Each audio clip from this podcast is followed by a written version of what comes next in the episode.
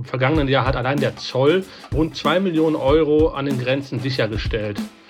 Das ist natürlich nur die Spitze des Eisbergs. Ne? Also man, die Grenze ist, was die Kontrollen betrifft, löchriger als ein Schweizer Käse. Waffenschmuggel, Geldschmuggel und Drogenschmuggel. Damit beschäftigen sich Zoll, die Bundespolizei und die Polizei NRW entlang der Grenzen zwischen Deutschland, Belgien und den Niederlanden.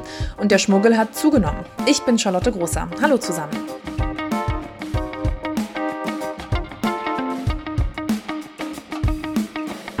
Aufwacher.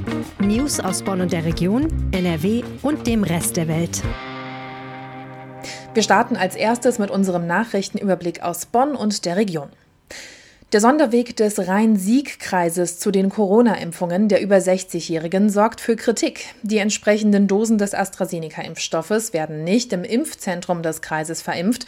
Am Wochenende konnten auch keine Termine über die Kassenärztliche Vereinigung Nordrhein gebucht werden. Stattdessen werden die Impfungen im Kreis dezentral über die Hausärzte vorgenommen. Die FDP-Kreistagsfraktion kritisiert unter anderem, dass die Entscheidung des Landrates auf allen möglichen Kanälen hätte kommuniziert werden müssen. Die SPD-Kreistagsfraktion spricht unter anderem über ein unübersichtliches Vorgehen. Die Vorsitzende der Kassenärztlichen Vereinigung Rhein-Sieg hatte am Dienstag sowohl Anfragen von Patienten als auch von Ärzten beantworten und die Wogen glätten müssen, sagte sie gegenüber des Generalanzeigers. Über 60-Jährige, die sich mit AstraZeneca impfen lassen wollen, müssen sich an ihre Hausärzte wenden. Wer im Rhein-Sieg-Kreis lebt, aber seinen Hausarzt in einer anderen Kommune hat, muss eine Mail schicken an coronavirus.rhein-sieg kreis.de. Im Fall der jahrelang verschwundenen Birgit A. aus Loma gibt es neue Erkenntnisse. Die Ermittler gehen jetzt davon aus, dass sie Opfer eines Gewaltverbrechens war. Laut Polizei haben Profiler aus NRW und Rheinland-Pfalz das Tatgeschehen rekonstruiert. Dadurch hätten neue Ermittlungsansätze aufgezeigt werden können, heißt es. Die Polizei sucht nun nach weiteren Hinweisen auf einen Täter und hofft auf Hinweise aus der Bevölkerung. Birgit A. hatte am K-Samstag 2015 ihre Arbeit am Flughafen Hahn verlassen, war aber nie zu Hause angekommen kommen. Erst vergangenes Jahr hatte ein Pilzsammler die sterblichen Überreste der Frau in einem Wald bei Büchenbeuren im Rhein-Hunsrück-Kreis gefunden. Zunächst war unklar, ob die Frau Opfer eines Gewaltverbrechens geworden war oder einen tödlichen Unfall erlitten hatte. Die Bonner Rheinaue gehört zu den beliebtesten deutschen Parks auf Instagram. Das besagt zumindest ein Ranking des Kurzreiseanbieters kurzmalweg.de. Untersucht wurde die Anzahl der Hashtags, mit denen deutsche Stadtparks auf Instagram verlinkt wurden. Dadurch wurde eine Liste der 15 beliebtesten Stadtparks aufgestellt. Die Rheinaue liegt dort auf Platz 14. Im März gab es insgesamt 9000 Instagram-Beiträge rund um die Rheinaue, insbesondere der japanische Garten, der Rosengarten oder der etwa 15 Hektar große Auensee mit sechs Pontonbrücken sind beliebte Fotomotive. Für das Ranking hat KMW öffentlich zugängliche Stadtparks ab einer Größe von 30 Hektar in den 20 bevölkerungsreichsten Städten in Deutschland analysiert. Der Staatsschutz ermittelt nach einem Überfall auf einen Mann mit Kipper in Köln. Laut Polizei war der 52-Jährige kurz nach Mitternacht am Sonntag alkoholisiert zu Fuß vom Friesenplatz auf dem Heimweg in Richtung Sülz. Gegen drei Uhr fanden Passanten den Kölner verletzt an der Ecke Aachener Straße, Brüsseler Straße. Der Mann wurde vom Rettungsdienst behandelt und in ein Krankenhaus gebracht. Dort schilderte er später, dass er von einem oder mehreren Unbekannten einen Schlag auf den Hinterkopf bekommen habe. Er vermisse seine Lederjacke, sein Mobiltelefon Mobiltelefon und seine Kipper, die er auf dem Kopf getragen hatte. Die Polizei kann einen politisch motivierten Hintergrund des mutmaßlichen Raubdeliktes nicht ausschließen. Die Kriminalinspektion Staatsschutz hat deshalb die Ermittlungen übernommen. Die Polizei sucht jetzt nach Zeugen. Kommen wir zu unserem Top-Thema. Nimmt die Grenzkriminalität in NRW zu? Mein Kollege und Chefreporter Christian Schwertfeger hat einen exklusiven Einblick in die Entwicklung der grenzüberschreitenden Kriminalität bekommen und ist jetzt im Aufwacher. Hi Christian. Ja, hi, grüß dich. Eine Zahl, die sich innerhalb der letzten Jahre besonders deutlich verändert hat, ist die zum Bargeldschmuggel. Was wurde da festgestellt? Ich habe eine sogenannte kleine Anfrage der FDP-Bundestagsfraktion bekommen vor der Veröffentlichung. Die Politiker der FDP haben eine ausführliche Antwort bekommen vom äh, Bundesinnenministerium. Und daraus geht dann halt auch hervor, im vergangenen Jahr hat allein der Zoll rund zwei Millionen Euro an den Grenzen sichergestellt.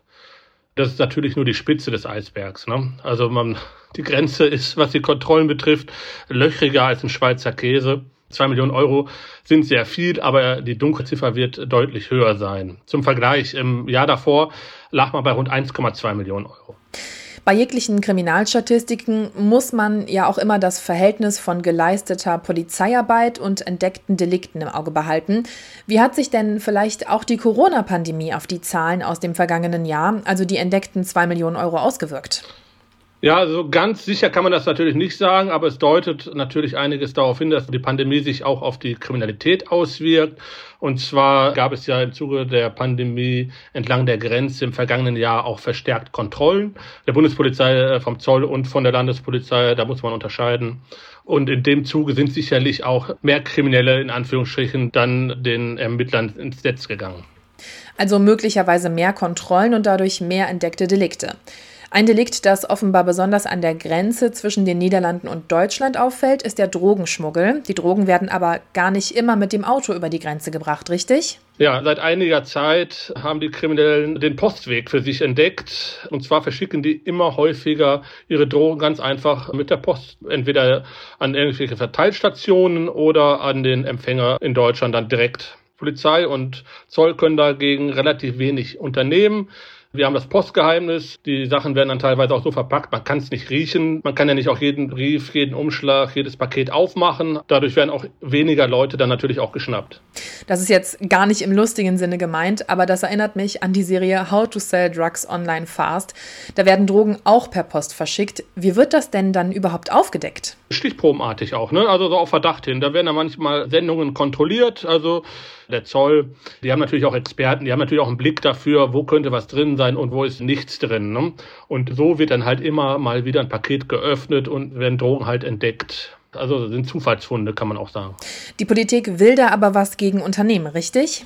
Ja, es gibt einen Gesetzesentwurf, der es jetzt einfach gesagt erleichtern soll, in verdächtige Postsendungen reinzugucken, beziehungsweise diese auch öffnen zu können, weil das Briefgeheimnis in Deutschland ist ein sehr hohes Gut und daran lässt sich nicht so einfach rütteln. Das machen sich natürlich die Kriminellen zunutze. Wenn man das so in Anführungsstrichen ein bisschen lockern könnte, würde das dann natürlich auch den Kriminellen mehr schaden. Ein weiteres Delikt ist der Waffenschmuggel. Welche Zahlen gibt es dazu?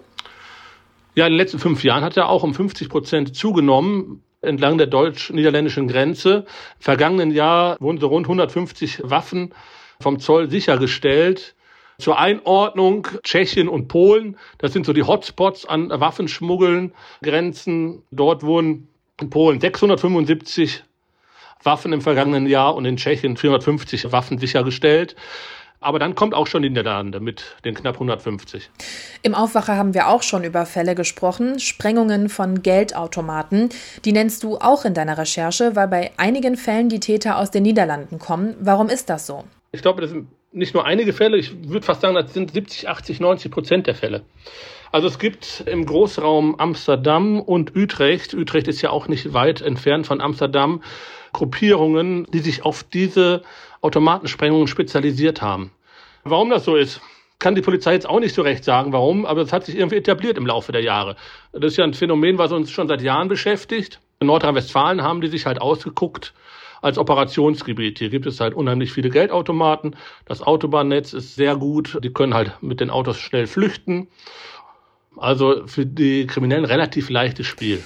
Die kleine Anfrage hat die FDP gestellt. Inwiefern reagiert sie denn jetzt auf die Antworten des Bundesministeriums? Ein Grund für die Zunahme der Kriminalität sieht die FDP darin, dass es unheimlich viel Bürokratie gibt. Also wir haben drei Zuständigkeiten entlang der Grenze hier in Nordrhein-Westfalen. Das ist einmal der Zoll, das ist einmal die Bundespolizei und das ist die Landespolizei. Und die arbeiten mehr oder weniger nebeneinander her. Hinzu kommt natürlich auch auf der anderen Seite auch noch die niederländische Seite mit Polizei. Ich weiß jetzt nicht, wie der Zoll bei denen heißt. Und da sind unheimlich viele Player äh, da zusammen, die allerdings jeder mehr für sich arbeitet. Also es gibt halt noch nicht so ein einheitliches Konzept, wo alle mal zusammenarbeiten. Es gibt halt so nicht so eine Datenbank, wo alle gleichzeitig zugreifen können. Zu viel Bürokratie, das sagt die FDP. Das werden aber nicht alle Parteien so sehen, oder? Doch.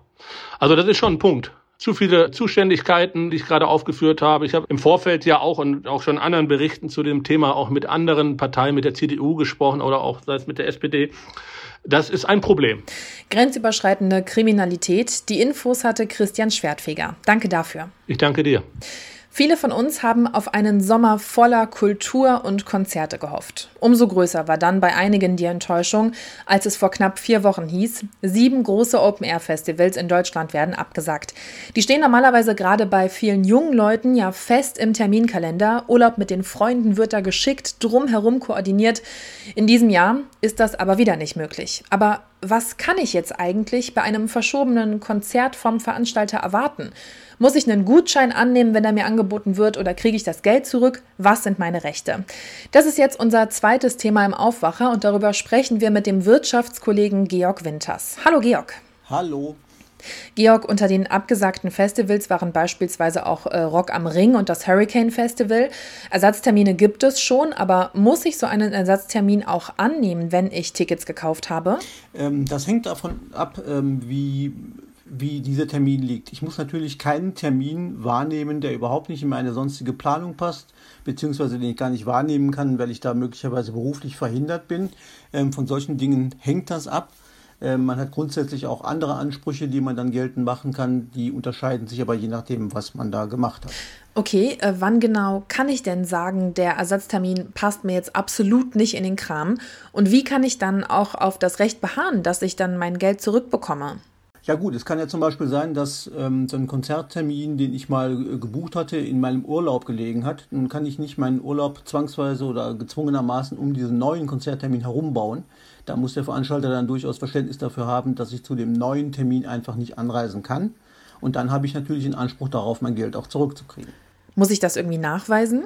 Äh, ja, das muss man nachweisen. Zum Beispiel ähm, hat meine Kollegin Hanna Gobrecht das recherchiert. Ähm, beim Hurricane Festival, da muss der Kunde, wie sie das so schön schreibt, die Unzumutbarkeit äh, der Teilnahme schriftlich darlegen. Und dann entscheidet der Veranstalter darüber, ob das geht äh, und ob das akzeptiert wird.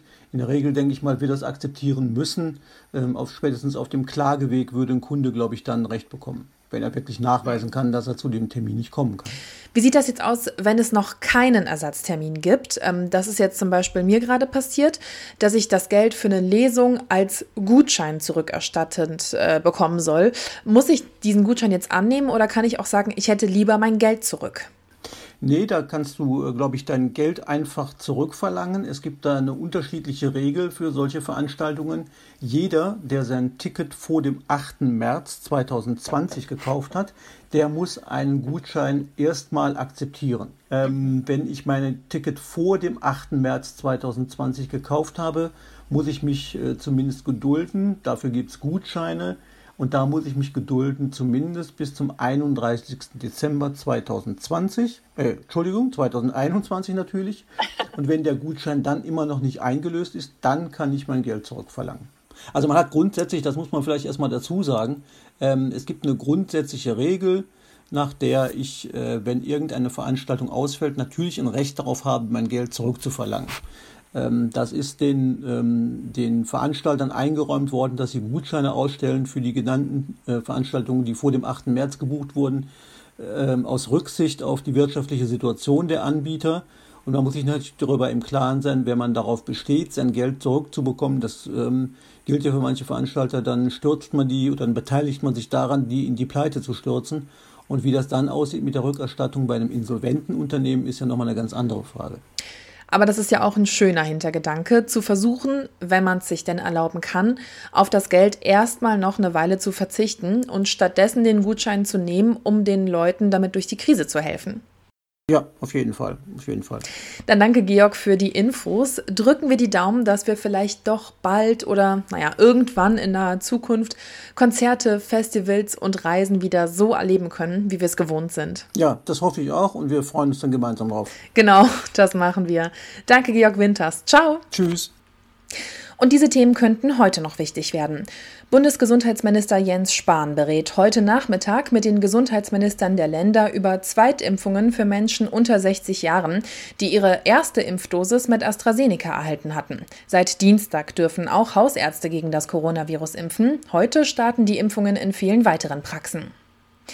Im Missbrauchskomplex Münster beginnt der Prozess gegen einen 45-Jährigen aus Berlin. Er soll laut Staatsanwaltschaft Köln ein Kind in drei Fällen schwer sexuell missbraucht haben. Zudem wird ihm der Besitz von kinderpornografischen Materials in fünf Fällen vorgeworfen. Bei dem Opfer soll es sich um einen heute elf Jahre alten Jungen aus Münster handeln, der in dem Komplex laut den Ermittlern wiederholt Opfer von schweren Missbrauchshandlungen geworden ist. Beim Fußball stehen heute Abend zwei Topspiele an. Im Viertelfinale des DFB-Pokals trifft Werder Bremen auf Jan Regensburg. Los geht es um 18.30 Uhr. Um 21 Uhr geht es dann in der Champions League weiter. Paris Saint-Germain ist bei Bayern München zu Gast. Wir schauen noch aufs Wetter. Wir starten in vielen Regionen mit Schnee in den Tag. Später kann es auch Regen- oder Graupelschauer geben. Dazu kommen wir auf maximal 8 Grad. Morgen gibt es dann erstmal Regen. Im Bergischen kann es auch wieder schneien. Dazu ist es glatt, also passt bitte auf. Und ab dem Mittag soll es dann aber trocken bleiben. Dazu wird es etwas milder als heute.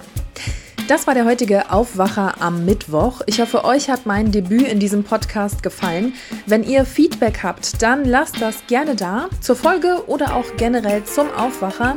Insgesamt alle eure Meldungen an aufwacher.rp-online.de. Ich bin Charlotte Großer, habt noch einen schönen Tag. Ciao!